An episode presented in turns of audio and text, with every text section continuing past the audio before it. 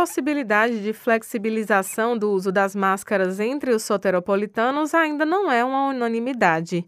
Tem gente que aprova a decisão, mas faz ressalvas. As estudantes Maria Moutinho e Júlia Souza dão suas opiniões. Eu acho que a flexibilização do uso de máscara em ambientes abertos válido, porque tem uma maior circulação do vento, mas em ambientes fechados eu não me sinto segura ainda. Eu acho que já pode ser flexibilizado em locais abertos, locais públicos que tem a ventilação, que tem menor, menor probabilidade de contaminação mas em locais fechados, como transporte público, ainda acho muito arriscado. Aqui em Salvador, o martelo sobre a liberação do uso do acessório ainda não foi batido. Mas outras oito cidades baianas, dentre elas Feira de Santana, já desobrigaram a população de usar as máscaras em ambientes abertos. O governador Rui Costa ainda está cauteloso sobre a decisão. Nós ainda estamos com cerca de 1.500 pessoas contaminadas e temos cerca de 110 pacientes ainda na UTI significa que o vírus ainda está circulando. 1.500 pessoas, já que os municípios praticamente nenhum está fazendo mais exame, significa que o número é maior do que esse.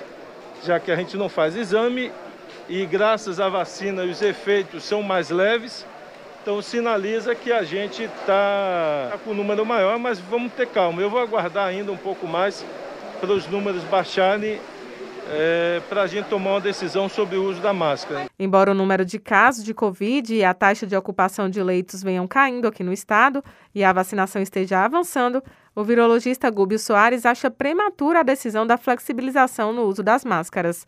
O surgimento de novas variantes o preocupa. Fora do Brasil já existem novas cepas circulantes. Na China, atualmente, eles já fizeram um lockdown numa província de 10 milhões de pessoas. Você tem uma guerra na Ucrânia, a Rússia invadiu a Ucrânia.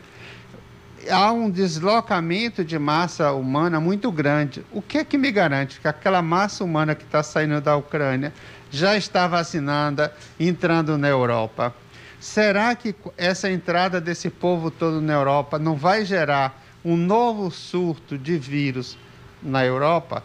Os brasileiros estão viajando muito para a Europa, vai chegar o verão da Europa Será que não vamos trazer o vírus para o Brasil? A infectologista Fernanda Grassi também sugere cautela na hora de liberar as máscaras. Para ela, é preciso analisar o contexto pandêmico como um todo. A gente deve primeiro começar a flexibilizar o uso de máscaras em locais abertos, com pouca aglomeração, observar um pouco como as coisas vão é, evoluir e aí sim começar a, gradualmente a abertura, sempre lembrando que a gente tem, ao passo que a gente faz essa flexibilização, a gente tem que avançar é, na questão da imunização. No dia 28, Salvador tinha 96% da população com 12 anos ou mais imunizada com a primeira dose, 93% com esquema vacinal completo e 57% com a dose de reforço. No estado, 89% está com a primeira dose, 82% com o ciclo completo